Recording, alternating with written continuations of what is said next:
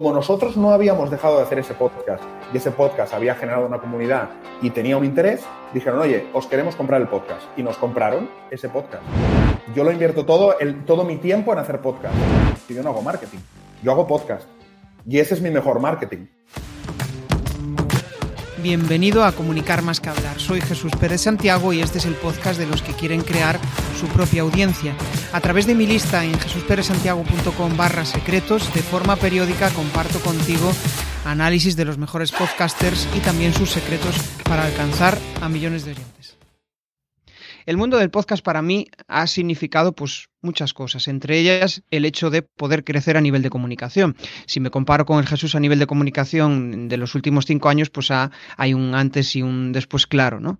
Esa seguridad a la hora de comunicar, el hecho de empezar a eh, entrevistar a personas em, que desde mi punto de vista son súper influyentes en el mundo online, pues me ha abierto muchísimas puertas, ¿no? El hecho de poder empezar a generar negocio a través de una idea que hace, pues, eh, si no recuerdo mal, hace dos años, pues era algo vano, quería lanzar un podcast, quería eh, comunicar mis ideas al mundo y se me ocurrió lanzar un formato en el cual pues lo que hacía era entrevistar a personas que eh, en su momento y que ahora sigo con, con, él, ¿no? Más allá de las, de las 150 entrevistas que ya llevo grabadas, de las cuales me pueda inspirar y que también pueda inspirar a la audiencia.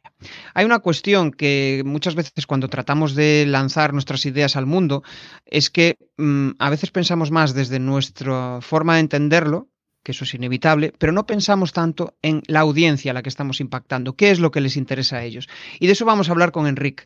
Enrique es un tío súper interesante, es un tío que ha conseguido montar su propia productora de, podcast, aparte de eso, pues trabaja con multitud de marcas súper importantes en, el mundo digital y ha conseguido, pues eso, a través de las ficciones sonoras, incluso crear un podcast con un formato súper eh, original como el de, oye, pues no tengo nombre para el podcast, el podcast se llama así, no tiene nombre y básicamente pues es llegar allí, sentarse y charlar que eso para mí es maravilloso, es fantástico, ¿no? El hecho de poder em, empezar a, comunicar sin, ningún tipo de, inconveniente. Quizá aquí una de las claves es, obviamente, tener las tablas necesarias, ¿no? Eh, Enrique en ese aspecto pues tiene una larga experiencia como comunicador y eso pues le permite eh, esa cierta soltura. Con esto no, no quiero ponerte trabas, pero el hecho de empezar a comunicar con soltura, pues hay que dar una serie de pasos. Pero no me enrollo, le doy la bienvenida. Muy buenas, Enrique. Hola, ¿qué tal? ¿Cómo estás, Jesús? Encantado de, estar aquí. Perdona que a, toda la gente nos vea que estoy un poco resfriado y a lo mejor me, van teniendo que, oír con la tos, pero, pero nada, encantado, encantado de estar aquí contigo. Genial. Bueno, pues vamos a empezar por el principio, vamos a empezar a conocerte un poco más. Aquí hay una pregunta que me encanta, que es, oye, eh, ¿qué dos cosas dirías que han sucedido, que fueron las que provocaron que tú seas la persona que eres hoy y que estés haciendo lo que estás haciendo ahora? Bueno, pues no sé, no sé si serán dos o, será, o serán más, pero, pero yo empecé en, yo empecé en la radio eh, hace muchos años ya y eso, y eso me hace muy mayor. Yo tengo 40 ahora. Yo empecé en la radio con 16, en, en una radio pequeñita de, pueblo y, y, ahí en una emisora municipal que yo siempre digo que son las escuelas, son, son las, las verdaderas escuelas donde puedes equivocarte, donde hay gente, hay gente con mucho talento. Eh, pero estamos todos en la misma, en ese momento está, está todo el mundo en, la, en, en, el mismo punto. Es decir, no es que alguien te enseñe como desde arriba, sino que es como gente con talento que ha tenido ganas de, ir y de probar y te vas juntando ¿no? con esa gente. Yo conocí mucha gente que después, uno, eh, guionista de, del Terrat, el otro, eh, director de, o sea, director de, yo coincidí con el, el que ahora es, eh, creo que es, era director de Leitmotiv, creo que, que era David Martos. O sea, al final te, vas juntando con gente que, al final es gente muy joven, que tiene mucho talento y muchas ganas. Y eso no, puede salir mal nunca. O sea, esa, combinación no puede salir mal. Entonces, eh, para mí son las grandes escuelas, ¿no? Las, o eran, porque ahora no sé si realmente ya hay ese ambiente, pero cuando yo tenía 16 años, para, muy, para mí fue, fue increíble el poder tener un micro abierto con 16 años que te, lo, que te lo dejen y te digan, bueno, haz lo que tengas que hacer. Es verdad que te escucha poca gente, pero te permite equivocarte, te permite jugar, probar, que al final yo creo que la comunicación va de eso, ¿no? Y a partir de ahí ya mm, me profesionalicé a los 20 años, eh, cuando gané el concurso de locutores de los 40, y ahí pues me puse a trabajar en los 40 principales. Eh, Y entonces, claro, ves un cambio radical, ves, ves cómo es la radio profesional, ¿no? Y, vi muchas cosas que no me gustaban de la, de la, radio profesional y que me gustaban más de la radio más pequeñita, ¿no? Que es, pues eso, poder probar, poder jugar, poder eh, equivocarte, poder hacer mm, contenido que a ti te guste. Entonces, al final entré en la radio por la parte musical, que no era mi preferida, sinceramente. Yo siempre he escuchado radio de contenido desde muy joven. Yo, yo he escuchado programas de, mornings, pero de, actualidad, de noticias, de charla, de... A mí siempre me ha gustado mucho hablar y compartir y reflexionar. Entonces, entré por ahí hasta que ya no pude más. Y, entonces fui haciendo lo que se llama Radio Fórmula, después ya pasé a programas, pero ya llegó un punto que dije, no, es que yo no quiero hacer esto, yo quiero hacer contenido, yo quiero hacer contenido puro y duro. Y vi la opción, vi la oportunidad en la parte digital, en los podcasts. Y ahí es donde empecé con el tema podcast y, hasta hoy, y, vamos, yo lo digo siempre a, la gente que me conoce que, es que soy mucho más feliz, inmensamente mucho más feliz ahora en, podcast que cuando estaba haciendo radio, aunque estuviera haciendo radio para un millón y medio de personas, como lo estaba haciendo en, en o, da igual, la, repercusión, el, sentir a la gente realmente al otro lado, el, feedback que te dan, todo eso es porque realmente la gente te sigue lo que decíamos antes, ¿no? Y que decías tú en la intro, que has hecho una intro tan interesante que yo me lo iba apuntando y iba pensando, lo quiero hablar todo. Em, al final seguimos a personas y, ahora seguimos a personas eh, con, el, con el boom del influencers y tal, pero es que acabamos siguiendo personas, ¿no? Y, y, con el tema de las redes sociales. Entonces, ahora pertenecer a un grupo y ser una pieza más de un grupo no te da ninguna relevancia.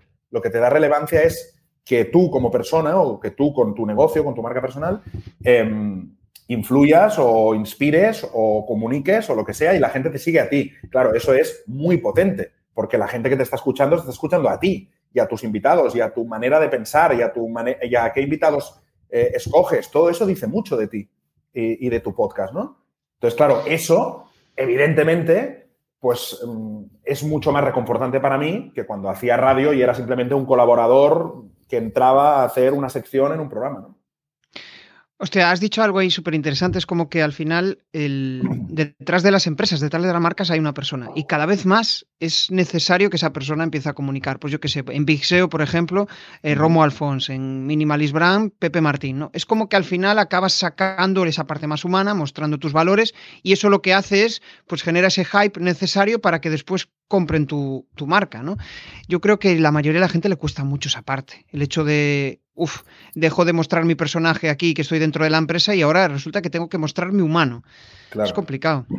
Bueno, es complicado porque al final es eh, exponerse. Y, siempre que haya una Perdone, siempre que haya una exposición, es muy complicado porque evidentemente estamos contando la parte, digamos, bonita, que es me expongo, hablo, tal, no sé qué, pero también hay la parte de los haters, la gente que no le gustas, la gente que te critica, eh, bueno, claro, exponerse es eso, exponerse en un escaparate y, que todo el mundo te pueda mirar y te pueda ver y hay gente que le pareceré maravilloso y hay gente que le parece un gilipollas. Pero yo siempre digo una cosa, y lo tengo muy claro, ¿eh?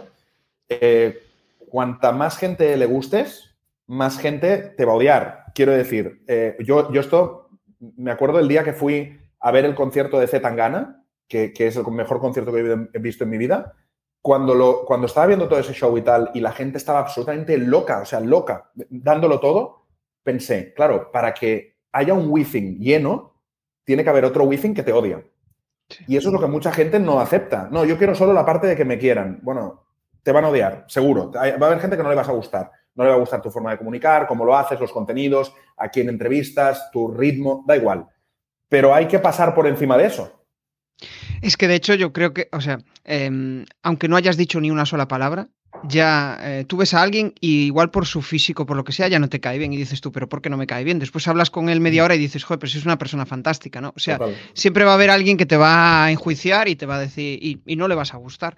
Mm. Entonces, ¿para qué pasar una vida entera em, haciendo un personaje tratando de agradar a los demás si al final, siendo tú mismo, te vas a ahorrar muchísima paz mental y muchísimos problemas mentales? Total, total. Es que yo creo que lo enfocamos siempre al revés, pero incluso cuando conocemos a gente a nivel personal, ¿eh? eh perdona que me salga a lo mejor un poco de la parte de, podcast, pero es que incluso nos pasa a nivel personal. Es decir, tú conoces a alguien y lo que estás queriendo es agradarle. Y entonces se produce una cosa muy curiosa, muy divertida, que es yo interpreto qué le gustará a ella y hago ese papel. Ni siquiera sabes si eso es real. A lo mejor eh, ya partes de una premisa errónea y no le gusta eso, pero tú interpretas que a ella le va a gustar eso, entonces tú te comportas como ese personaje y entonces ella, y se, crea un, juego en el que nadie está siendo el mismo y, que, y, que, es una pelota que va a petar, ¿no? No es más fácil decir, yo voy a ser como soy. Y al que le guste, encajará conmigo y estará conmigo, ¿no? Pues con, la audiencia es exactamente igual. Yo creo que uno tiene que mostrarse como es, no pensar, no, si digo esto van a pensar, entonces les va a gustar porque tal. No, yo soy así y hablo así y tengo estas ideas. Habrá mucha gente que, que coincidirá conmigo y otros que no. Pues los que no, que se vayan, ya está, no pasa nada. Y aparte también forma parte de tu propia evolución, ¿no? El hecho de empezar a comunicar, pues yo, por ejemplo, al principio cuando comunicaba eh, o cuando empezaba con el podcast, era como más eh, monótono, más tal, había cosas que no me atrevía a decir. Y conforme vas avanzando, te vas dando cuenta de que siendo tú mismo lo disfrutas más. Y acabas, pues eso, en conversaciones más honestas, en conversaciones más naturales.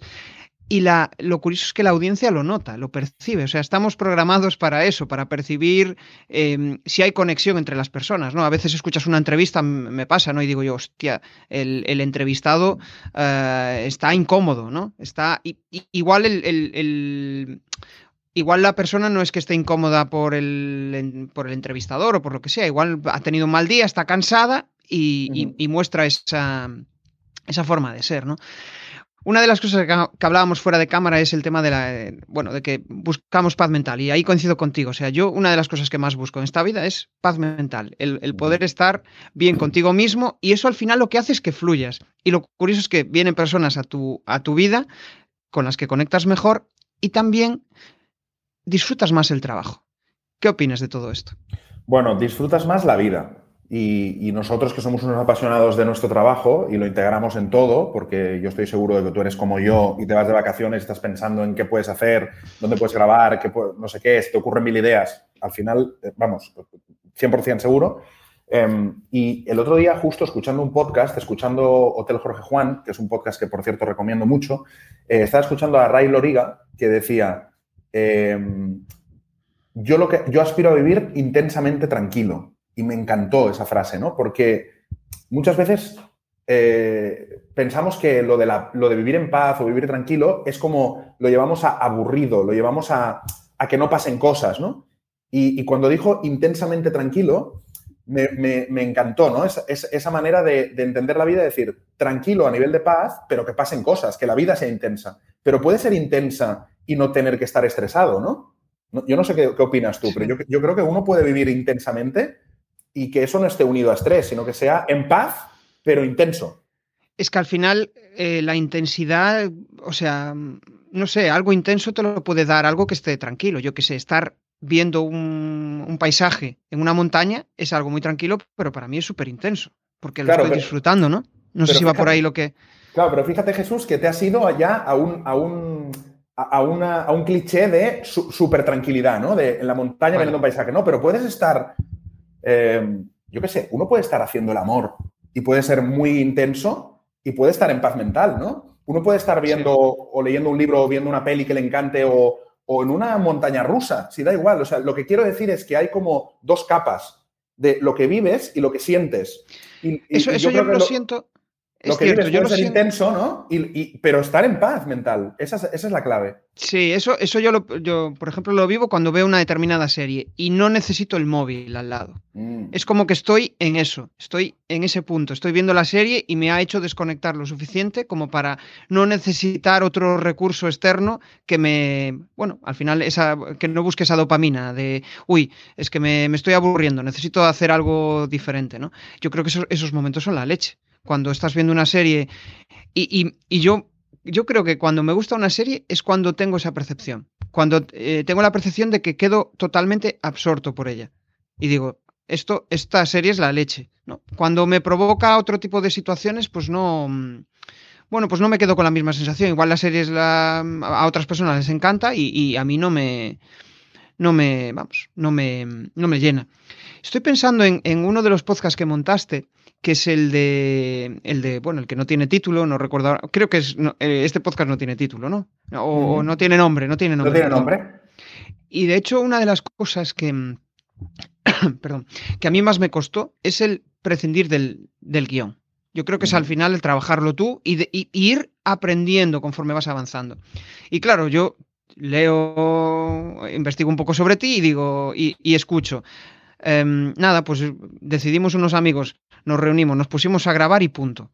Eso es la leche, ¿no? O sea, ¿cómo, cómo surgió todo eso? Yo, a mí me.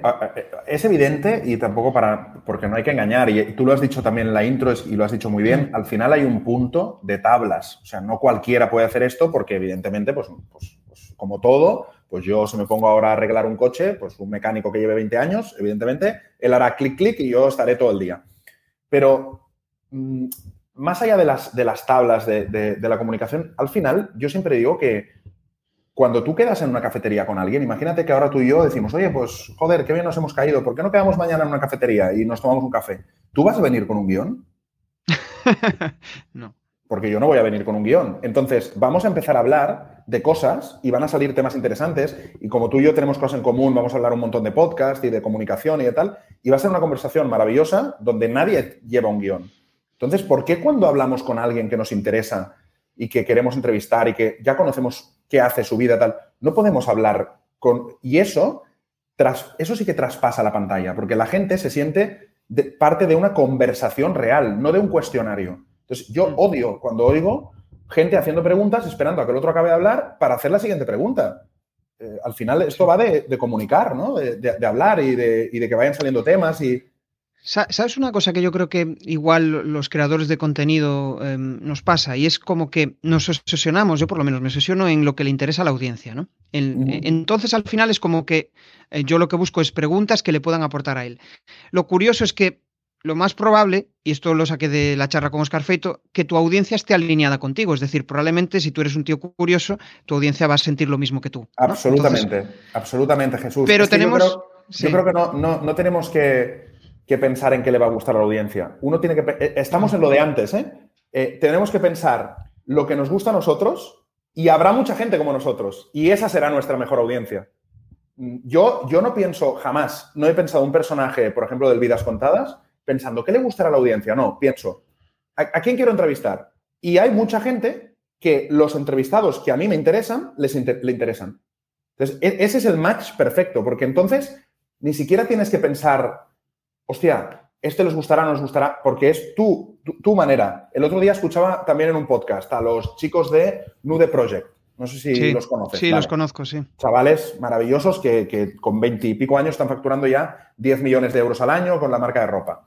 Y, el podcast está genial, o sea... El, podcast está genial. Y ellos decían, eh, creo que era en el podcast de ITNIC, y decían, hostia, es que nosotros estamos haciendo, tanto en la marca de ropa como en las fiestas, como en el podcast, lo que nosotros querríamos consumir. Entonces, es muy fácil, porque es lo que yo querría y lo monto yo. Entonces, esa es la mejor manera. Y entonces, ¿qué pasa? Que de repente yo, que soy un chaval con unas características determinadas, lo que sea, monto esto de esta forma, hay un montón de chavales por todo el mundo que son como yo y que se unen a mi tribu. Y esa es la verdadera manera de encontrar una audiencia y, encontrarla, mm, encontrar la audiencia que de verdad es.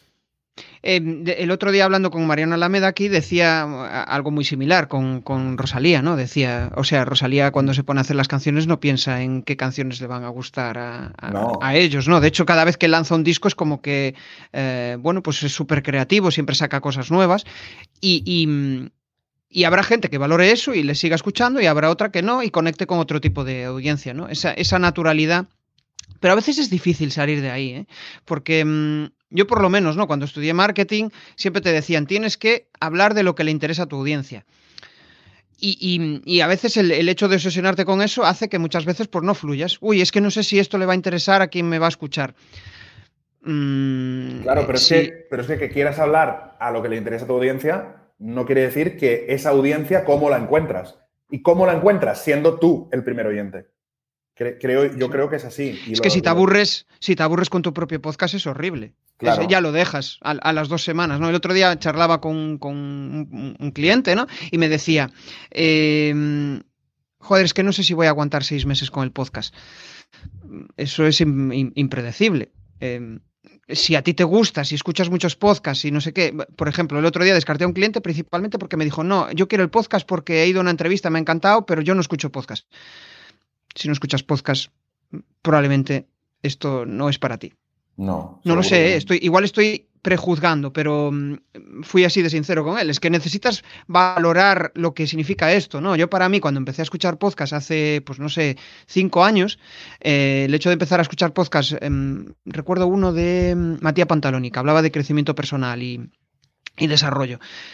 Para mí se generó tal vínculo con esa persona que ahora mismo le recuerdo su nombre, recuerdo su proyecto, porque es eso, es em, depende de lo que tú busques. Yo en el podcast lo que buscaba era eh, pues crear mi nuevo proyecto, crear cosas nuevas, inspirarme y, hay otras, otros medios de comunicación que no lo que yo percibo que no lo tienen y esa autenticidad, el de decir, pues mira, yo ahora salgo aquí, cojo el micro y me pongo a decir lo que se me pasa por la cabeza y a ver quién me escucha. Pues los primeros podcasters sucedía eso. Ahora ya está más profesionalizado, eh, se usan muchísimas herramientas de persuasión y, yo creo que eso está cambiando, ¿no? ¿Qué opinas? está cambiando bastante. Está cambiando, pero te digo, ¿eh? a mí me gusta mucho el, volver a los orígenes. Quiero decir, a mí, cuanto más sencillo, más me gusta. O sea, yo cuando escucho podcasts que al final son programas de radio que se emiten por internet, a mí no me gusta. O sea, yo, yo me gusta insisto, vuelvo, vuelvo a este porque es uno de los, es uno de los podcasts que escucho normalmente, pero te podría decir también el mío, el Vidas Contadas o No Tiene Nombre, que al final son, eh, hablo de, de Jorge Juan, que son charlas donde no hay nada. O sea, no hay, no, pero en medio de la charla una ráfaga y, y un indicativo y entonces una sección. No, no, que no, que no, que es una conversación. Y ahí es donde creo que la gente entra realmente, porque estás en la conversación una hora. ¿Sabes lo que, o sea, dices ahí no hay nada, pero sí que hay mucho. Yo creo que al final hay como una selección muy exhaustiva de la gente con la que vas a charlar. Eso es lo más importante. Le conoces muy bien. Eso es lo más importante. Eso es lo más importante. Y se nota que, por ejemplo, eh, Javier Aznar, que es quien hace este podcast, eh, se nota que le gusta a la gente a la que entrevista, que le gusta a la gente con la que charla, que tiene ganas de charlar un rato con, con esa persona. Yo el otro día entrevisté en Vidas Contadas a Tony Sagarra un crack de la publicidad, el, considerado el mejor recreativo del siglo XX. Perfecto. Yo me moría de ganas de hablar con, Tony. Conozco su carrera, he visto sus anuncios, he visto mil entrevistas. Entonces, tener esa eh, hora de tomar un café con Tony es una oportunidad que a mí me, me, encanta, pero que evidentemente va a traspasar la pantalla, porque la gente está escuchando a un tío apasionado hablando con otro que sabe mucho de un tema. Pues al que le gusta este tema, evidentemente ese podcast es de los que más funcionó, porque toda la gente de publicidad escuchó esa entrevista, porque es, en ese momento eran yo. Sí. Sí, es, es, joder, yo por lo menos lo que busco es la autenticidad en, todo lo que se dice. Habrá personas que no, y de hecho, por ejemplo, yo cuando empezaba a crear contenido en LinkedIn era como muy profesional, ¿no? Y, y lo curioso es que venía gente a mí también eh, con ese rol mega profesional. Cuando empecé a liberar y quitarme trabas y decir, oye, pues que LinkedIn eh, también es para personas que somos, no dejamos de ser profesionales, pero decidimos comunicar de una manera más natural, más cercana, más mm. de andar por casa, que no hace falta muchas veces lo que tú dices, ¿no? Irnos a lo. Cuando vamos a lo simple, suele funcionar muchísimo mejor, muchísimo mejor que cuando se, se complejiza todo, todo esto, tal cual. Y una de las cosas que, más admiro de lo que has conseguido hasta ahora es el tema de que has conseguido hacer un podcast eh, durante 24 horas. Eso mm. eh, me parece increíble. Pero no voy a ir a tanto como lo montaste ni... ¿Cómo te sentiste durante todo eso? Porque yo entiendo que eso sería un vaivén emocional tremendo. Pues fue increíble, sí. Fue, fue, una, fue, fue increíble porque lo primero que lo montamos muy rápido. O sea, lo montamos en dos semanas. Se nos ocurrió la idea y fue como decimos en, catalán, dit y ¿no? Dicho y hecho. Em, entonces, lo montamos y la primera, digamos, el primer, eh, el primer tema emocional que yo sentí es que todo el mundo al que llamé y le dije, oye, voy a hacer un podcast de 24 horas, me gustaría invitarte porque fueron 48 entrevistas. 24 horas, cada media hora una entrevista, 48 entrevistas. Todo el mundo, sin excepción, me dijo que sí. Nadie me dijo que no. Todo el mundo me dijo que sí. Y todo el mundo me dijo que sí, ilusionada. O sea, hostia, había gente que conocía, había gente que no, pero hostia, qué guay, qué proyecto más chulo. Y además se lo diré, no sé qué. O sea, la gente se implicó, ¿no? luego los invitados llegaban y llegaban con croissants, con no sé qué, te, traían, eh, al mediodía me trajeron la comida, tal. Y, fue, fue súper bonito. Incluso hubo un momento que, que, tuve que ir al lavabo, evidentemente. Se quedaron invitados entre ellos hablando, tipo tertulia. O sea, fue muy emocionante ver cómo, y esa, y esa es otra cosa que, creo que es importante, decir que cuando la gente la sumas a un proyecto con ilusión y que mola y que sale de lo normal, la gente se apunta. O sea, estamos todos tan hartos de que todo sea tan aburrido, tan protocolario, tan tal, que a la que tú dices, oye, voy a hacer esto, y la gente se suma, a la gente le encanta jugar. Hostia, tío, me estoy acordando de, hace unos años, cuando empezaba a vender mis servicios, ¿no? Eh, uno, de mis mentores me decía, tú vende con ilusión, ¿Tú, qué estás haciendo? Al final tú estás vendiendo tú lo que tú has conseguido, lo que tú has logrado, ¿no? Eh, y, claro, en, en, las reuniones de venta, pues muchas veces era como que me venía abajo los miedos, ¿no? Pero de repente cuando empezaba, cuando ya llegas a un punto de me da igual todo. Ahí es cuando la venta fluye. ¿Por qué? Porque estás siendo tú hablando de tu, em, de, tu pasión, lo que has logrado, cómo ese cliente puede conseguir determinadas cuestiones. Pues yo que sé, imagínate con un podcast, pues vas a lograr esto, esto y esto. Es que es la leche, ¿no? Y de repente la conversación fluye. Esa persona se une al carro, quiere ir contigo, porque le has mostrado esa, esa ilusión, ¿no? Totalmente. Mira, yo con Nacho, que es con quien hago eh, el podcast No Tiene Nombre, y ahora uno de mis mejores amigos, yo me conocí por trabajo y, hay un... Siempre nos reímos porque, claro, nos acordamos de ese Enrique y de ese Nacho que, no tenían nada que ver y que no se estaban diciendo la verdad, ¿no? Eh, en el sentido de todo muy protocolario. Él me ofreció hacer un seminario de podcast para una empresa donde él trabajaba. Entonces yo, bueno, pues sí, porque claro. Entonces yo me pongo en el rol de profesor de podcast. Y toda esa chorrada que haces al principio, que es protocolo puro y duro, y que parece que tengo que ser serio, el otro tiene que ser parecer responsable, el otro tal. Cuando todo esto se cae y se va, quedan dos chavales apasionados de lo suyo, que les encanta hacer podcast y que entonces deciden hacer un podcast juntos y funciona, ¿no? Al final, detrás de todo, y el otro día eso lo, decía yo en una charla, que, que me decían, es que claro, cuando voy a hablar con un cliente o cuando voy con un director de marketing, con un CEO, digo, ese CEO es una persona, y ese CEO se enamora, y ese CEO tiene una mujer, y ese CEO tiene un problema con su hijo. Eh, eh, es una persona lo que hay detrás. Y entonces, si, si pudiéramos ver siempre lo que hay detrás del cargo y de la cosa y viéramos que hay una persona, pues al final es todo más, mucho más natural. Y yo creo que el podcast lo que hace es romper esa barrera e ir directo a la persona. Y por eso es tan interesante hablar con, con gente es como ese medio, ese miedo a equivocarse, a el error, ¿no? El guion pues te evita errores, pero mm, cuando aceptas que los humanos vamos a cometer errores mm, en cualquier momento de nuestra vida, yo creo que ahí es cuando te das cuenta de eso. Y lo bueno es que de repente se acercan a ti personas que toleran también eso. Mm, no sé si te pasa, pero eh, yo en determinados momentos de mi vida pues no toleraba el error. Era como que me, bueno, pues me machacaba por los errores.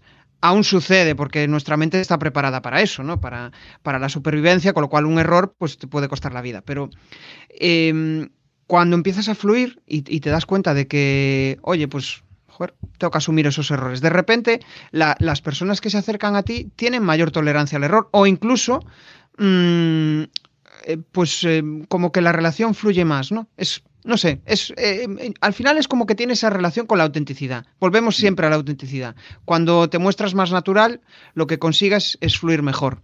Mm. Es un poco la, percepción que yo tengo. Sí, yo, yo respecto al tema del error, eh, a mí mi madre siempre me decía una cosa que, me ha quedado muy grabada, que, era, si tú buscas perfección en los otros, tú también tendrás que ser perfecto. Sí. y, claro, y eso al final o sea, cuando juzgamos, juzgamos, juzgamos, nos damos cuenta de que, vale, ok, podemos, podemos juzgar a los otros, pero, pero entonces tú, tú tienes que ser perfecto también. Yo creo que es mejor vivir en un mundo en el, que, en el que aceptas que todo el mundo es imperfecto, tú el primero, ¿no? No, es que al final te acabas rodeando igual de clientes que, pensando desde el punto de vista del negocio, ¿no? con clientes que no toleran que te hayas equivocado o que no le hayas respondido en el minuto uno después de que te hayan mandado un mensaje, ¿no? Es, es ese educar, ¿no? El, y, ahí ahí entra otra cosa súper interesante que es saber cuáles son tus no negociables. O sea, esas partes de, ti que dices, no, no, hasta aquí es el límite, ¿no? Como con los niños pequeños, no, oye, hasta aquí es la barrera, hasta aquí no puedes, no puedes seguir. Si tú no marcas los límites a las otras personas, pues em, probablemente estés rodeado de toxicidad, pero la toxicidad es que las no la has sabido tú. La has creado tú, sí, sí, la, has creado, tú. Sí, es que al final, Jesús, yo creo que mi lema de vida es hemos venido a jugar. Porque aquí, al final, esto es un, esto es un recreo que nos han dejado un ratito aquí y nos vamos a ir. Quiero decir que, nada es tan importante. Al final, esto hemos venido a jugar, ¿no? Y, el problema de no tolerar el error es que entonces no juegas, porque jugar es equivocarse. O un niño aprende porque se equivoca, se cae mil veces y al final aprende a andar, ¿no? Y con todo. Entonces, al final, si como adultos no entendemos que nos tenemos que equivocar y para poder jugar, entonces acabas haciendo una vida donde, vale, no te equivocas, pero porque es todo súper aburrido y súper y super rutinario. Sí, es como esa parálisis por análisis. Estás analizándolo todo para ver cuál es la mejor situación. Voy a elegir la mejor casa. Y, eh, llegas a los 50 y no la has comprado. Voy a elegir el mejor momento para tener un hijo. Voy a elegir eh, el viaje perfecto. Y al final nunca fluye, nunca sucede nada. Llegas al viaje y dices, qué aburrimiento, porque estoy haciendo... Eh, em, no estoy siendo un viajero, estoy siendo un turista. Voy en modo automático. Es que lo, perfecto no existe, lo perfecto no existe. Al final es, ir creando, ir, ir, jugando, que a mí me encanta esa palabra porque creo que se pierde. Hay, que jugar y equivocarse. Yo ahora mm, acabo de sacar un formato en la newsletter en audio, porque a mí me flipa el audio, y he sacado un formato donde una vez al mes voy a mandar una newsletter en audio donde explicaré un poco más sobre una de las newsletters que son reflexiones y tal, y que, pues si por ejemplo hablo de una persona, pues intentaré hablar con esa persona o ampliar la información.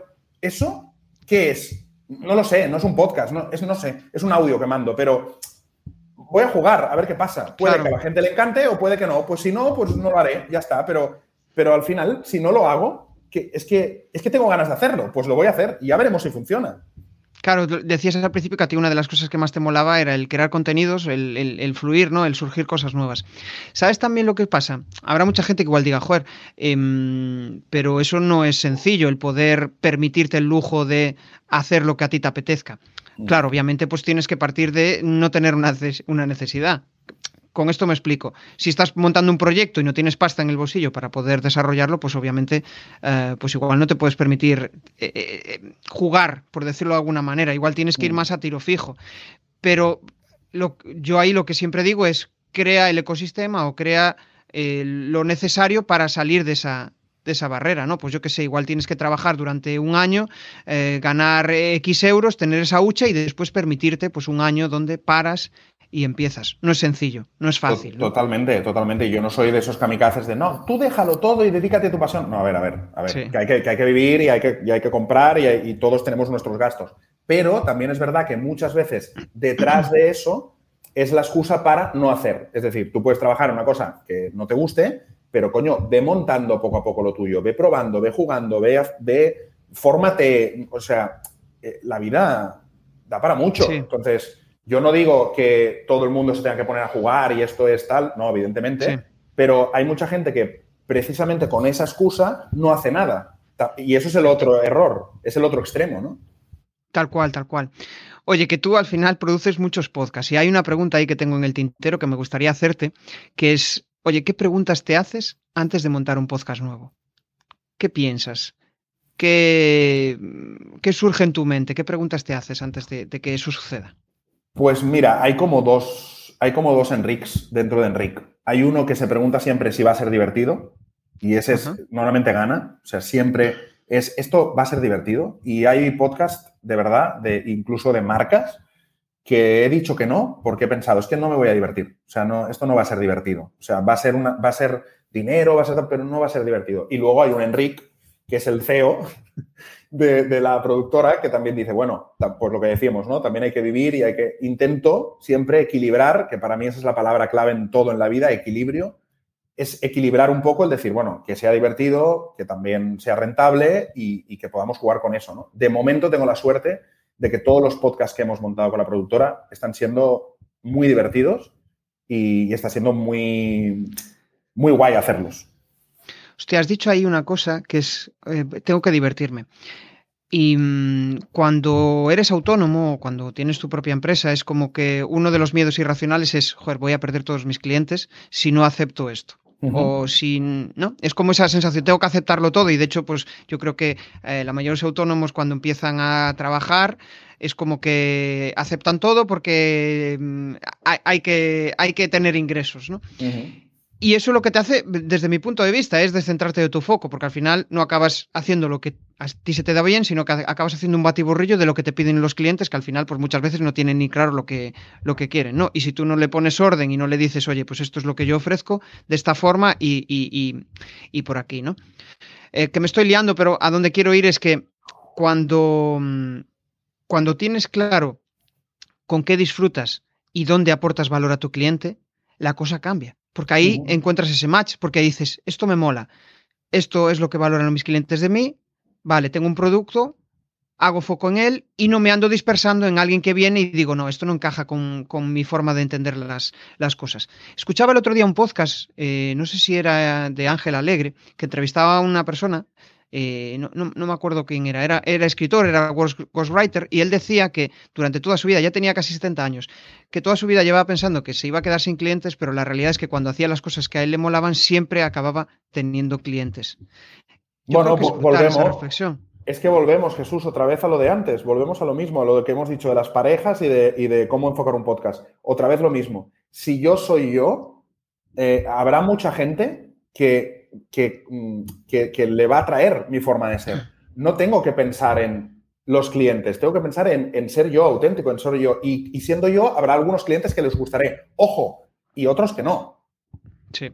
Eso es lo que hay que aceptar, que habrá gente con la que podrás trabajar y habrá gente con la que no. Pero es mejor eso que intentar trabajar con todo el mundo, acabar trabajando con mucha gente que no te gusta e igualmente tener el miedo de perderlos, porque el miedo lo vas a tener igual. Es que tiene que Yo cuando escucho a empresarios o gente que lleva mucho tiempo trabajando, em, una de las cosas que interpreto cuando les va bien, se sienten cómodos con su negocio, es como que sus clientes son sus partners, son mm. eh, personas con las que sienten admiración el uno por el otro. Le mola, a uno le mola el proyecto del otro y al otro admira lo que está haciendo. Cuando no, cuando desaparece esa admiración, al final simplemente eres pues un mero intercambiador de pasta. Exacto, pero absolutamente. O sea, yo estoy. Nosotros estamos haciendo en la productora el, podcast de FNAC, por ejemplo. Hostia, es que es un podcast que es que yo lo, haría gratis. O sea, es que me, me, encanta la filosofía de FNAC, hablar de cultura, hablar con creadores. Pero si es que, es que va conmigo. Pero por eso me llamaron a mí. Porque ellos también lo ven. O sea, al final es una atracción que es, es, bilateral. O sea, y me pasa con, con un montón de proyectos. Ahora vamos a empezar un proyecto que no puedo decir el nombre de la marca, pero que es un proyecto que, lo que quiere es encontrar a gente que está cambiando el mundo.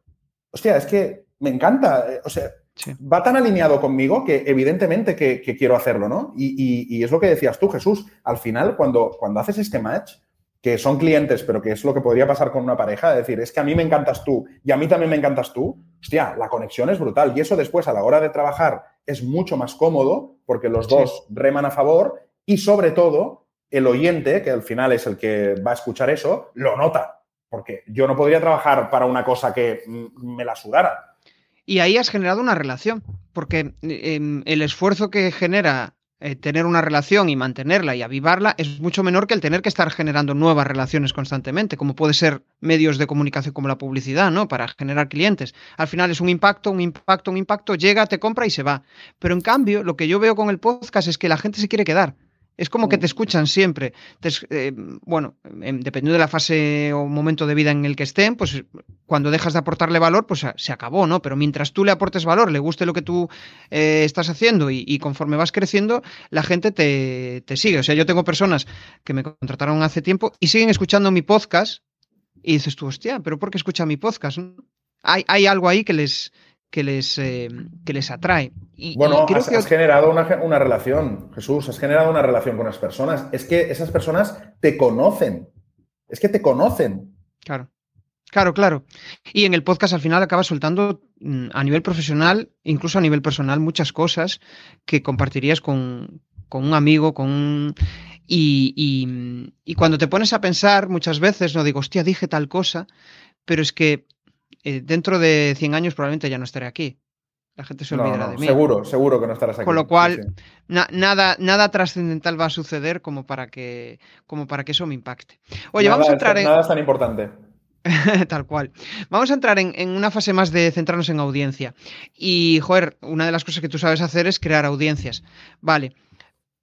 ¿Por dónde llegan tus clientes principalmente? Inbound, outbound. Voy a explicarme. Con inbound me refiero a generación de podcasts, a generación de contenidos en redes, o más en el, oye, yo llamo puertas y eh, clientes que me interesan, clientes que veo interesantes y les digo, pues mira, esto es lo que yo hago y me molaría trabajar contigo. Em, ¿Un porcentaje o por dónde llegan esos, esos clientes principalmente?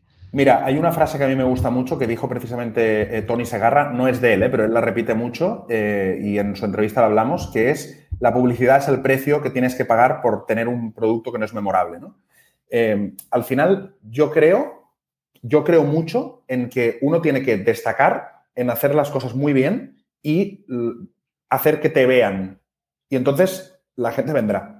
Yo es lo que he hecho con la productora. Te puedo, yo te lo digo porque es mi ejemplo y lo que a mí me ha funcionado. Como siempre, habrá gente que le funcionará, gente que no. Pero a mí me ha funcionado muy bien. Yo no he hecho ni una sola acción, Jesús, te prometo, ni una sola acción comercial con la productora. Ni una. Yo lo que hago es hacer podcast y mostrar lo que yo sé hacer hicimos, hacemos el Vidas Contadas, hacemos el, No Tiene Nombre, eh, hacemos los podcasts de marcas que ya estamos haciendo y, por ejemplo, hicimos el 24 Horas. Cuando yo hice el 24 Horas, lo hice con una intención muy clara, que era batir un récord, pero ese récord lo que quería era salir en medios. Efectivamente, así fue. Salimos en el país, en el mundo, en España directo, salimos en todos lados. Eso nos dio una repercusión que hizo que un montón de marcas se, se acercaran a nosotros y, quisieran trabajar con nosotros. Entonces, yo creo en ese tipo de publicidad. En el tú haz, tú destaca, haz lo mejor que lo puedes hacer y la gente vendrá. Y, así es como lo hacemos nosotros a nivel de negocio. Yo no he hecho ni una. De hecho, hace poco estaba con una amiga consultora y tal, y me estaba mirando y me dice: ¿Qué, qué te gastas tú en marketing? Y me miró la partida y me dice: Pero si no hay nada. Digo: No, es que no hay nada. Es que yo no hago marketing. Yo hago podcast. Y ese es mi mejor marketing. Yo lo invierto todo, el, todo mi tiempo en hacer podcast. Claro, al final, mm, mm, principalmente por donde llegan es a través del podcast. Te escuchan, les mola lo que haces y el hecho de que hagas cosas, pues, em, chulas, cosas diferentes, hace que los medios de comunicación se interesen y acabes teniendo publicidad no pagada. Pues sales en el telediario, en, medios de, difusión que, te dan esa visibilidad que, que no, de lo que tú Mm, y, esto siempre fue así, o sea, desde, desde el principio tú realmente te centraste en crear un buen producto y que el producto sea el que se venda solo, como quien dice, ¿no? Porque la gente dice, hostia, lo, que hace Enrique es calidad. Sí, yo de hecho, o sea, la historia de la productora es, y, la cuento siempre, es muy sencilla. Yo me voy de la radio y le, propongo a la que en ese momento era mi pareja, oye, vamos a hacer un podcast. Me dice, ¿un qué? Digo, un podcast, ya verás. Digo, que, va, a molar y, empezamos a hacer un podcast que pues era un podcast original porque era una pareja real haciendo un podcast, no había ese formato y gustó. Ese podcast lo estuvimos haciendo durante un año mm, gratis, trabajando los dos de, otras cosas y de, por eso decía antes que entiendo perfectamente lo de la supervivencia, pero nosotros invertimos el tiempo en, vale, pero hacemos nuestro podcast, ¿no? Y al, cabo de nueve meses, diez meses, vino Podimo, que es una empresa de, distribución de, de podcast, que se instaló, son daneses, se instalaron en España y como nosotros no habíamos dejado de hacer ese podcast y ese podcast había generado una comunidad y tenía un interés, dijeron, oye, os queremos comprar el podcast. Y nos compraron ese podcast. O sea, una vez más, ah. yo lo que estaba haciendo es hacer lo que yo sé hacer, mostrarlo y alguien lo comprará, seguro. Y a partir de ahí, esa empresa dijo, oye, no solo me des este podcast, como necesitamos contenido, genérame más contenido. Y ahí nació la productora. Entonces, yo siempre he funcionado igual. Es, no busques trabajo, y puse hace poco un, post en LinkedIn de eso, no busques trabajo, sino sé mm, el mejor, destaca y el trabajo vendrá, sin duda. Claro. Es que cuando estás siendo bueno en algo, de repente empieza a haber ruido. Este tío no sé qué está haciendo. Este, esta persona, fíjate qué interesante lo que, lo que hace, ¿no? Y, cuando no demuestras esa necesidad de ir buscando, llamando a puertas para cómprame, cómprame, cómprame, de repente la magia, la magia sucede. Una de las preguntas que más me hacen es ¿Cómo consigues fluir con los invitados? ¿Cómo consigues em, eh, que convertir el podcast en algo conversacional? Yo creo que ese aprendizaje, aparte de eso, pues es conocer bien a la persona, investigarle bien, saber, em, tener curiosidad, tener curiosidad por el otro. Porque cuando tienes curiosidad por el otro, de repente las preguntas surgen. O sea, y, y, no, casi no necesitas ni guion. ¿Tú qué haces? ¿Qué haces para eso, que las conversaciones fluyen? Em, si tuvieras que revelar un secreto, algo que tú haces y que hasta ahora nunca has contado, ¿qué sería? Pues mira, te diré algo que yo en lo que yo nunca había caído, porque yo ahora te podría decir, pues sí, es que me interesa mucho el invitado tal que también. Pero hay una cosa que me han dicho muchos invitados. Y, eso uno mismo no se da cuenta, ¿no? A veces de, una virtud. Y, y muchos, muchos, muchos invitados me han dicho, es que escuchas. Y ese es una cosa que parece una tontería, pero es que la gente no escucha. No. O sea, la gente no escucha. Y cuando uno hace una escucha activa, escuchas de verdad, ¿eh? De decir, me está interesando, me, o sea, lo que me está diciendo, te estoy mirando los ojos, te estoy escuchando. Cuando tú me dices algo, yo te respondo de lo que tú me has dicho y no me voy a la siguiente pregunta. A lo mejor yo me ha pasado mil veces de pensar, tengo a esta persona, voy a tirar la entrevista por aquí. Y a la primera pregunta, fuera, se tira por otro lado, porque esa persona me ha ido por otro lado. Tener esa capacidad solo es escuchar. Escuchar. Entonces yo le diría a alguien que quiera hacer un podcast de entrevistas, como primer consejo, escucha, pero escucha de verdad. Fíjate hasta qué punto eh, el podcast, o sea, mi podcast se llama Comunicar más que hablar, y iba precisamente de eso, de que comunicar no es solo lanzar tu rollo. De hecho, el primer episodio hablaba precisamente de que y yo era, o sea, fue uno de mis mayores aprendizajes el hecho de lanzar el podcast. De hecho, lancé el podcast para aprender a escuchar, porque hasta ese momento, pues mi propio ruido mental hacía que estuviera pensando más en lo que quería decirle al otro que en escucharle. Y de repente cuando las conversaciones fluyen y no necesitas decir, meter tu palanca, o sea, meter tu speech vendiendo cosas que tú quieres preguntarle, sino que le escuchas y, y de repente tiras del hilo, ¿no? Tiras del hilo. Ah, ¿y eso, ¿y eso cómo es? ¿no? De repente, yo lo que noto ahí, y creo que es la palabra más repetida, es paz mental. Disfrute de la charla, porque estoy desconectado y disfrutando de, la, de la conversación. Y cada vez más sucede eso, tío. Yo el otro día estaba en una, en una reunión con un colaborador y, y, mm, joder, estábamos hablando tal, y atendía una llamada y respondía un WhatsApp y al final eso hace que, desconectes totalmente. O sea, que, llega un momento que em, dices, hostia, em, ¿hasta qué punto somos humanos? ¿no? Estamos como más en, modo automático. No, no hay ese disfrute de la conversación que, que para mí el podcast pues te lo, te lo, te lo da. Eso es la, la leche. Yo creo que a todos, a todos nos gusta sentirnos escuchados. Al final somos seres humanos, nos gusta estar en tribu, nos gusta contarnos historias, nos gusta que nos escuchen, eh, nos gusta compartir. Y, cuando eso se da, pues se da algo como tan humano que, te segrega, yo que sé lo que segregará, eh, pues... Eh, sí, algo segrega. No lo sé, algo segregará, serotonina, yo qué sé. Y, creo que eso es, esa es la... y precisamente cuando estás comiendo con alguien y está con el móvil, está no sé qué, es que estás tan desconectado, tan totalmente desconectado. Y yo creo que el secreto en las buenas relaciones, sea en podcast o sea en persona, es, hostia, escuchar. Si yo quedo contigo una hora, es para estar contigo. Y es para escucharte y para, y para que me cuentes y contarte y conectar. Si yo quedo contigo una hora para estar mirando el móvil, yo para eso no quedo, sinceramente. Sí, sí, sí, tal cual. Eh, me estoy acordando del libro de Leil Carnegie, ¿no? Que hablaba de que para hacer sentir bien a una persona, simplemente escúchale, no tienes que decir absolutamente nada. Totalmente. A todos nos gusta que nos aguanten el rollo y, escuchar es, lo que más hace que una persona se abra. Escucharlo. Sí. sí, sí, tal cual. Una de las cosas que también me gustaría conocer de ti y es cómo has evolucionado, tu percepción, porque entiendo que, joder, llevas siendo comunicador toda tu vida, ¿no? Pero si tuvieras que decir algo que ha cambiado en tu comunicación en los últimos tres años, algo que has notado que has crecido a nivel, em, a nivel personal, algo que digas, joder, pues yo creo que aquí esto ha, cambiado. Yo creo que lo que ha cambiado, al menos lo que yo más he notado, es eh, mostrar mi parte personal. Yo, como vengo de la radio, mm, venía de una comunicación muy impostada, muy de se abre el micro, hacemos el personaje, esa voz, ¿no? De la radio, los 40, tal, ¿no? Esa cosa.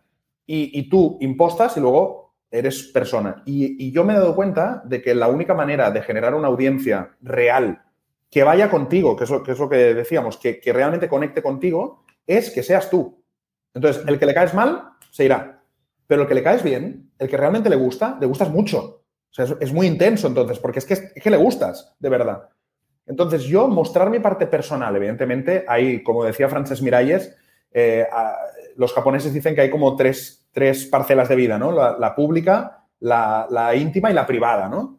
Hay una que es privada y que es, que es de verdad, pero esa parte que se mueve entre la pública y la íntima, demostrar un poco cuáles son tus gustos, qué, qué, es lo que a ti te mueve, qué te motiva, qué te emociona. Yo creo que eso conecta muchísimo con la gente. A mí, por ejemplo, la Barcelona antigua me encanta, la Barcelona de 1900, ¿no? Y yo lo he dicho mucho. Y, cuelgo fotos y explico y, voy a una exposición y, lo cuento. Entonces, el otro día, por ejemplo, los de Cultura Inquieta pusieron un post donde salía un vídeo de Barcelona de 1900 y no te puedes imaginar la de gente que me lo mandó. Porque es que me conocen, es que saben que eso me encanta. Y eso para mí es el triunfo, porque es, es que la gente realmente te conozca, te conozca, lo que decimos, siempre habrá cosas que no conocerán, pero que te conozca de verdad, eso sí que genera una comunidad que es indestructible, porque, porque es que les gustas tú como persona y, van a comprarte todo y van a escucharlo todo, y todo porque les gustas. Y, eso para mí es un poco donde yo he visto mi evolución, es decir, el mostrarme y el ser capaz de decir, habrá gente que no le gustaré, pero al que le guste le voy a gustar mucho, pero yo abrir un micro e impostar, bueno, ya me ves, es que yo no... y es un desgaste. Es un desgaste porque yo llegas un, llega un punto que ya ni te conoces a ti mismo. Es como te genera ahí un bloqueo mental. Estás siendo un actor y, pues ansiedad, multitud de cosas que nos que, que, que, pueden suceder por, por eso. Si tuvieras que decir una cosa que tiene un podcaster que no tiene un youtuber, ¿qué sería? Hombre, la intimidad, se, genera una intimidad brutal con el podcast. A mí me parece que, aunque incluso, aunque a mí me gusta el audio solo, pero aunque aún mm. incluso tener vídeo, yo creo que YouTube es un idioma de llamar la atención.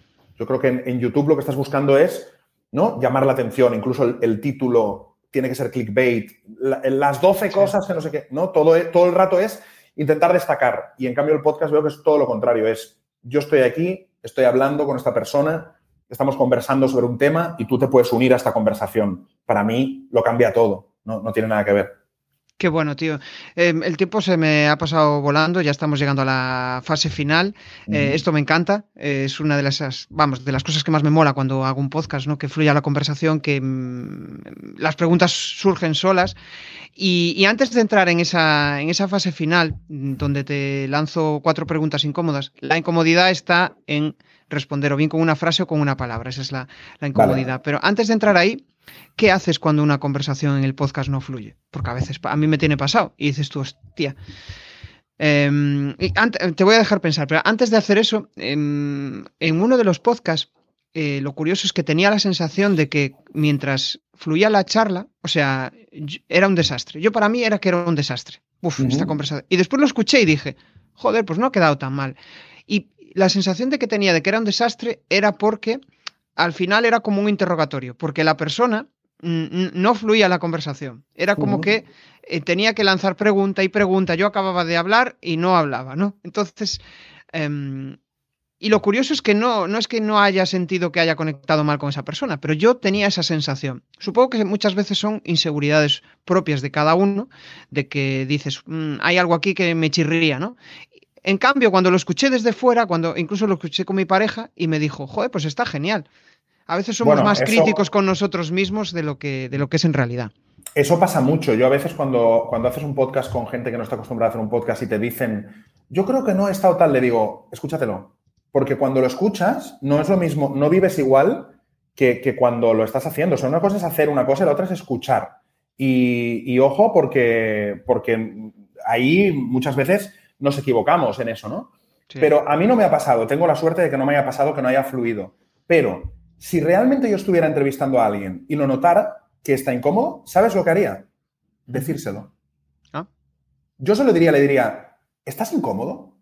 Porque si tú preguntas eso, la persona, es lo que decíamos antes, ya la desarmas, ya, ya, ¡pum!, ha sido directa a su parte personal, ya sin, sin rodeos. Y entonces, hostia, esa persona tiene que pensar la respuesta y tiene y interpretará, hostia, pero ¿por qué lo dice? Pero tal. Y ahí ya lo has desarmado. Y ahí yo creo que se puede seguir la conversación desde otro punto, ¿no? Naturalidad. esa. Claro, al final es como, uno de los mayores filtros que tengo para que alguien venga aquí de invitado es que si me escucha va a ver que lo que busco es que sean conversaciones naturales. Si busca algo pues mega profesional donde vaya a vender sus servicios y hablar de su libro, pues no va a encontrar eso, ¿no? Entonces yo creo que es un, filtro muy bueno. Pero en el caso de que supere ese filtro, pues es lo que tú dices. Como ponerle las, las pautas, ¿no? Y me parece una buena pregunta, porque al final lo que estás mostrando es, joder, yo lo que vengo aquí es hacer una charla natural y, si te sientes incómodo, pues eh, vamos a tratar de solventarlo. Yo no quiero que te sientas incómodo por, por cómo es mi forma de comunicar o por lo que sea. Bueno, fase final, cuatro preguntas incómodas. Venga, vamos. La, la primera, tu mayor aprendizaje de vida. Mi mayor aprendizaje de vida. wow, eh, es una pregunta muy difícil. Más que incómoda, es difícil porque hay tantos aprendizajes de vida. Mira, me voy a salir un poco por la tangente, pero yo te diría que, o sea, mi mayor aprendizaje de vida es que, es que estamos todo el rato aprendiendo. O sea, si algo me gusta de, Vidas Contadas, que es, el, que es mi podcast, que es de entrevistas, es entrevistar a personas interesantes que, que todos me aportan algún aprendizaje. Todos. Qué bueno. Y eso es maravilloso. Yo no sé si te pasa, pero yo una de las cosas que más me gusta es hablar de mi, bueno, de mi rollo mental, hablar de lo que siento en ese momento, hablar de vivencias, de experiencias, ¿no? Y hay personas que no conectan con eso. Con ese filtro ya estás filtrando a personas que sí que les interesa escuchar vivencias. Yo, por ejemplo, una de las cosas que más me encantaba cuando estaba en el instituto, en el instituto o en la facultad era profesores que te contaban, pues fíjate, yo cuando emprendí hice esto y no sé qué. Em, para mí es, es, brutal. Eh, bueno, que me voy por las ramas. Ah, em, que me, gusta irme por las ramas. Pero perdona, Jesús, pero, pero, porque, pero porque otra vez volvemos a lo de antes. O sea, cuando tú tienes un profesor delante, en el fondo es el profesor y tú eres el alumno y ese es el rol. Pero cuando ves a la persona y te dice, yo he emprendido, a mí me costó, yo hice tal, ahí es donde descubres a la persona. Y eso nos encanta como humanos. es que necesitamos relacionarnos con personas. Tal cual. Sí, sí, sí, sí. Es, eh, va por ahí la, cuestión. Bueno, seguimos, que me he ido por las ramas. Es una de las cosas que me gusta y sabes qué, a veces esto sucede porque, mm, pues no sé, te surge una idea y dices, hostia, pues yo creo que puede ser un, buen momento para, para lanzarla, ¿no? Eh, la siguiente pregunta, ¿qué es para ti ruido mental? Bueno, para mí ruido mental es lamentablemente donde, donde vivimos instalados hoy en día, en el, en el ruido mental. Y cuando lo apagas, tienes esa sensación de cuando está la campana de la cocina puesta y de repente la apagas y dices, tío, qué tranquilidad, por Dios. Pues es un poco eso, ¿no? Y volviendo a lo de antes, cuando hay una serie que te atrapa, cuando estás en una buena conversación, que a mí es que es de las cosas que más me gusta del mundo, ¿no? El, conversar, el, gente interesante con quien poder hablar, eh, aunque sea pues una cena con amigos. Eh, cuando apagas ese ruido mental, hostia, cómo se nota, ¿eh? Cómo se nota que estaba. No, no lo notas en el día a día pero cuando lo, consigues apagar con algo, se nota muchísimo. Y el ruido mental es donde estamos, ¿no? En esa cosa de ciudad, de móvil, de WhatsApp, de un mail, de urgencia, de cliente, de... Eh, es tanto ruido mental que cuando consigues desconectar, y desconectar, insisto, no es irse a la montaña, a tal, ¿eh? Porque a mí eso no me desconecta. Eh, desconectar a lo mejor es encontrarte un amigo y cerrar el móvil y decir, una hora para ti. Cuando lo apagas... Yo cuando descubrí eso, el de estar en una charla en la que mm, te olvidas de todo, te conectas, te cuenta cosas interesantes, tú le cuentas tus cosas, es la leche. Yo creo que no hay mayor mindfulness que una conversación con, un colega con el que estás hablando de una forma natural y, cero, cero impostor. Una cosa que te quitarías de tu vida. Una cosa que me quitaría de mi vida. pues una cosa que me quitaría de mi vida, la impaciencia. La impaciencia. Eh, precisamente por lo que decimos. Porque hay muchas veces que necesito que sea ya, necesito que sea ya, necesito que sea ya. Y, hay veces que es como, hostia, eh, que todo llega, tranquilo, tranquilo. Y eso me lo quitaría, porque me da mucho, me genera mucho estrés a mí el, hecho de querer las cosas que pasen, que, pasen ya, ¿no? Soy muy impaciente. Eso, eso he aprendido un poquito a, dominarlo, pero, pero me queda mucho. Yo creo que nos pasa a la mayoría. ¿eh? El, bueno, es que al final nacemos con, eso, ¿no? Con, eh, y sobre todo con la, en los últimos años, con la inmediatez. Eh, enviamos un WhatsApp y ya está enviado al momento. Antes enviaba una carta, igual, o sea, tenía que esperar pues un mes a, que, a que fuera respondida, ¿no? Siguiente, siguiente y última pregunta. Un reto para los próximos 12 meses. Pues mira, tengo varios y te los voy a contar todos.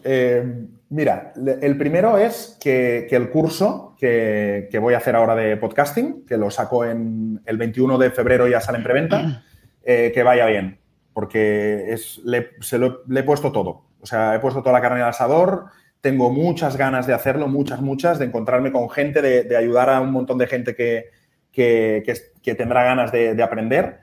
Y, y, bueno, pues me he rodeado de profesores espectaculares, van a venir invitados brutales. Eh, tengo muchas ganas, muchas, y quiero que salga bien. Entonces, el curso de, podcast, una, una, de las cosas que, uno de los retos, de hecho, Jesús, el, el curso se llama Reto 2023, tu podcast. O sea que fíjate hasta qué punto lo veo como, como un reto para la gente y para mí. ¿Y ya está lanzado? ¿O lo vas a lanzar? No, lo voy a lanzar el día 21 en, preventa y empieza el día 8 de marzo. Vale. Y el 21 de febrero sale, sale en preventa. ¿En tu web? En tu. Sí, en la web de 729, de la productora. 729, vale. Sí, en la web de 729, eh, si vais, 729.es, Reto 2023, eso es el, podcast, y ahí veis los módulos y todo lo que, lo que vamos a hacer, y ahí vamos a ir desvelando también profes y tal, que, va a ser muy guay. Em, eso por un lado. Y por otro lado, estoy también con escribiendo, ya sabes que otra faceta mía es la de escribir, y estoy escribiendo el, siguiente libro, que, que ah. tengo también muchas ganas porque es un libro muy relacionado con el podcast, no es nada de formación de podcast, pero es un libro que mm, está muy relacionado con mis podcasts y con los aprendizajes de mis podcasts. Mm, qué chulo. Pues ya nos dirás. Tengo muchas ganas. Mola. Al final es eh, contar un poco tu vivencia del día a día, ¿no? Plasmar ahí tus eh, disfrutes, tus invivires. Bueno, un poco saber de cada temática importante de la vida qué he aprendido de mis invitados. Ah, eso es muy buena. Hay, hay por ahí un proyecto, no recuerdo ahora el nombre, que cuenta, cuenta un poco eso, ¿no? E, es un libro donde eh, em, cuenta las vivencias, o sea, todos los aprendizajes que ha tenido de no sé cuántas entrevistas que hizo. No recuerdo cómo, no recuerdo cómo era. Bueno, si, lo recuerdo lo pongo en la, en la descripción. Eh, pues em, vamos, Enrique, me lo he pasado en grande. Em, Yo también. lo que te pido ahora es que nos lances tus coordenadas y si quieres lanzar alguna reflexión final y con esto pues ya nos, ya nos vamos. Pues eh, no sé qué son las coordenadas. Coordenadas yo le llamo a tu página web. Ah, vale, vale, eh, vale, vale. Una llamada a la acción, aunque ya nos lanzaste la de la productora, pero si quieres lanzar algún producto o algo que quieras darle eh, difusión. yo creo, bueno, simplemente si, si la gente que está escuchando esta charla, que entiendo que le gustan mucho los podcasts, eh, tiene ganas de hacer un podcast y no sabe por dónde empezar, o tiene un podcast y quiere relanzarlo, o quiere compartir su proyecto, pues sí que lo, que lo que decía ahora, el curso, yo creo que va a ser, va a ser un, gran, un gran qué y, lo vamos a sacar en, el 21 de, febrero. Y en la página web, en, reto, en, en, la página web de 729, en Reto 2023, ahí te puedes apuntar a la newsletter donde voy mandando información del curso y quiénes son los profes y los invitados que vendrán y tal. Y, a partir de ahí, pues, pues nada, ese es, ese es, todo lo que, lo que quiero compartir. Genial, pues nos quedamos con esa idea de que vas a lanzar cosas chulas este año, entre ellas un, un nuevo libro. Seguro que muchos podcasts van a surgir por ahí también de, esa creatividad que, te surge y que emana por tus venas. Y, ya para cerrar, eh, quizás si tengo que quedarme con alguna reflexión más importante, es para mí el, tema de que si quieres que fluya las conversaciones, escucha. Escucha a la otra persona. Eso mm, para mí es una de las, de las claves. Y más que escuchar, que también es importante, es el de, oye, si percibes cierta incomodidad en el otro, pues pregúntaselo, ¿no? Pregúntale por qué siente cierta incomodidad, porque puede ser que igual pues no haya tenido el día y con eso pues vas a desbloquear y vas a conseguir fluir en las conversaciones. Para mí es una de las cosas más importantes el, el hecho de fluir. Voy a aprovechar y con esto pues ya eh, nos despedimos para saludar a Esther, que ha estado ahí en directo eh, apoyándonos durante la conversación, a Juanma Ortega también, que sobre todo valora mucho de Enrique la inteligencia y la moderación, Adriana Tellez, que, que también pues nos ha comentado que, que le ha encantado la, entrevista. Y Esther, que, bueno, pues que se, va a lanzar al podcast, que, vamos, que no se lo había ni planteado y que le ha molado esto del podcasting, o sea que nada, genial. Pues em, fíjate, Enrique, yo creo que esta es una de las cosas más chulas que surgen, ¿no? El hecho de mm, abrir la mente a, otros. ¿Me, dejas que, acabe con una cosa bonita? Dale. Eh, porque me has dicho una reflexión tal. Quiero decirte una cosa bonita. Eh, yo empecé en esto de la comunicación, como te he dicho, con 16 años estaba en una, en una radio pequeñita. Yo empecé porque escuchaba a Juan Ortega. Qué bueno. Yo empecé porque escuchaba a Juan Ortega y era mi ultra mega ídolo. O sea, no, me encantaba Juan Ortega. Y, entonces hoy la vida va pasando y hoy, hoy de repente leo un mensaje ¿no? de Juan Ortega que dice, me encanta eh, la inteligencia de la moderación. Para mí es impresionante. Y, la vida es así de mágica. Es la leche. Y tú fíjate yo hasta qué punto. Yo estaba en la facultad cuando escuchaba a Jam Ortega en, los, en los 40. y, de hecho vino en directo a, la facultad, allí, eh, con, con Anda Ya. Y y no pude asistir y me quedé con, una, con un disgusto tremendo porque era muy fan del, programa. Y pues otra, otra reflexión que me llevo, ¿no? Que haya comentado en mi podcast, pues es la leche. O sea que mm. nada, genial. Uh, Enrique, nos vamos. Eh, yo encantado de volver a charlar contigo. Yo creo que tenemos aquí horas y horas para, disfrutar y seguro que en otra ocasión te invitaré. Muy bien, un abrazo. Cuando quieras, Jesús, un abrazo. Nos vemos en el siguiente podcast. chao. chao. Si te ha molado este episodio del podcast, pues déjame un maravilloso like o un precioso comentario en tu plataforma habitual de podcasting. Si quieres dar más visibilidad a tu marca y llegar a nuevas audiencias a través de un podcast, te cuento cómo puedes crear tu propia estrategia de comunicación en jesusperesantiago.com.